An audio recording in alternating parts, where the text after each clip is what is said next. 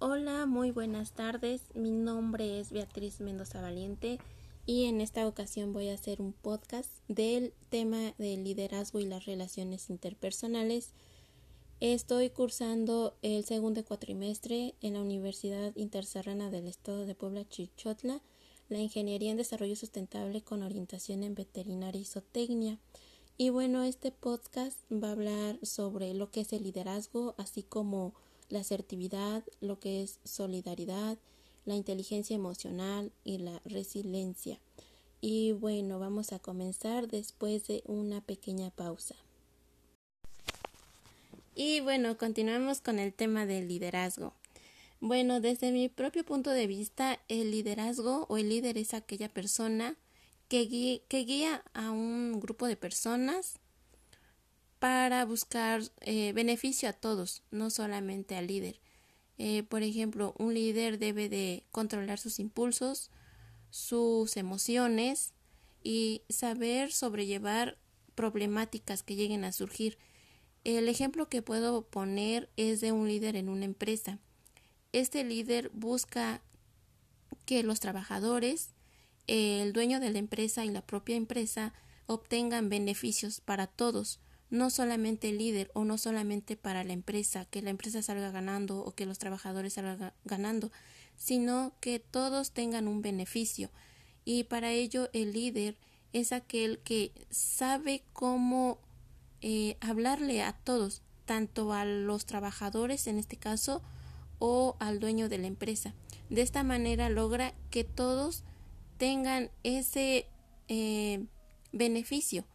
Si por ejemplo, si los trabajadores tienen alguna necesidad, este líder busca que el patrón eh, los entienda para que todos eh,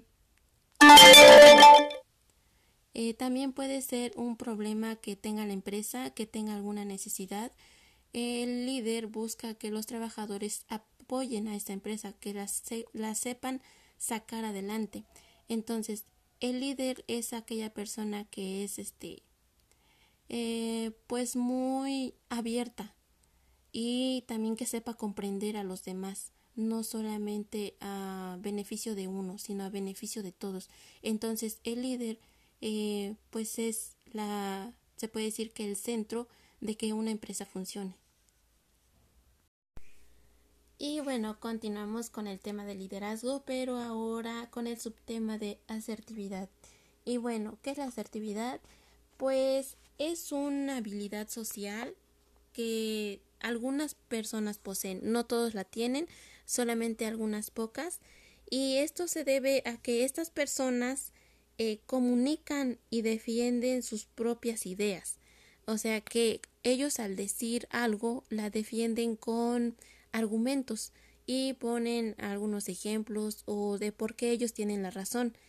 Y entonces la asertividad es esto que solamente algunas personas eh, pueden defender sus ideas y algún, puede haber algunas otras que las contradigan o tengan también argumentos para contradecir pero estas personas son eh, capaces de ser este unas pues personas que defienden al 100% su idea, o sea que ellos tienen la razón y dicen que pues eh, es verdad o es justo lo que ellos dicen porque eh, tienen argumentos o ejemplos de, de su propia vida.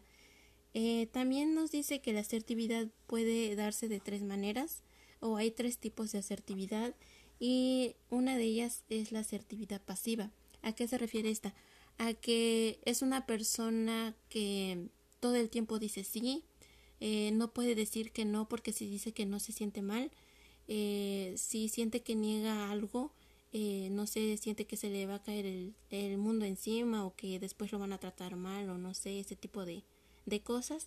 Entonces todo el tiempo dicen que sí o todo el tiempo están a disponibilidad de los demás. La otra es la asertividad agresiva. Esta es cuando pues son como muy groseros o este a lo mejor si te piden un favor te dicen que sí pero en realidad eh, al final te lo niegan.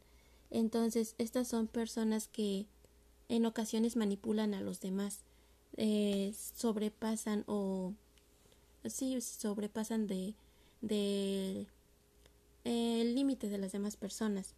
Y el último es el agresivo pasivo. Este es el mejor o el peor porque sabe manipular a los demás. En ocasiones se puede comportar como agresivo y en ocasiones como pasivo, pero son las personas, son unas personas muy inteligentes. ¿Por qué? Porque pueden, em, pues pueden decir que sí y también pueden decir que no, dependiendo de las situaciones. Entonces, son personas que analizan eh, a lo mejor las problemáticas que se les lleguen a presentar y son más hábiles de responderlas o son más hábiles para darles una solución. Y bueno, seguimos ahorita. Y bueno, continuamos con el siguiente subtema que es la solidaridad. Bueno, la solidaridad es ayudar a las demás personas cuando presentan eh, algún problema o dificultad y no es lo mismo que la caridad, porque la caridad es dar algo, eh, a lo mejor eh, para recibir algo a cambio. Y la solidaridad no, es ayudar por el simple eh, gusto o por el simple hecho de ayudar a las demás personas. Por ejemplo, no sé, ayudar a una persona de la tercera edad a cruzar la calle, no sé, ayudar a alguna mascota o algún animal que presenta algún problema o dificultad, esto es solidaridad. Simplemente es ayudar a los demás sin recibir nada a cambio. Ahora va lo que es inteligencia emocional. Y bueno, la inteligencia emocional es entender y comprender las emociones de otros no solamente eh, pues decir ah, sí está bien, no está bien lo que está haciendo tal persona, sino en verdad, en verdad entenderlos y comprender por lo que está pasando. De esta manera nosotros somos capaces de eh, pues de ayudar en cierta manera como los demás temas eh, anteriormente mencionados. Eh, además,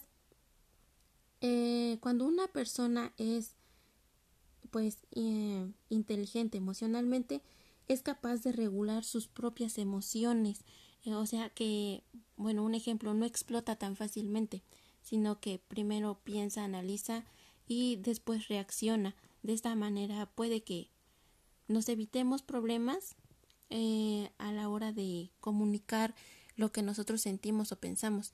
Entonces de esta manera pues somos unas personas inteligentes porque no nos dejamos llevar rápidamente por los impulsos, sino que primero pensamos y después eh, actuamos.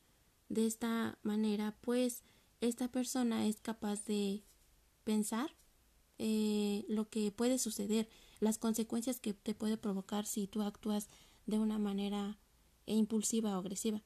entonces, una persona inteligente pues es aquella que puede regular sus emociones.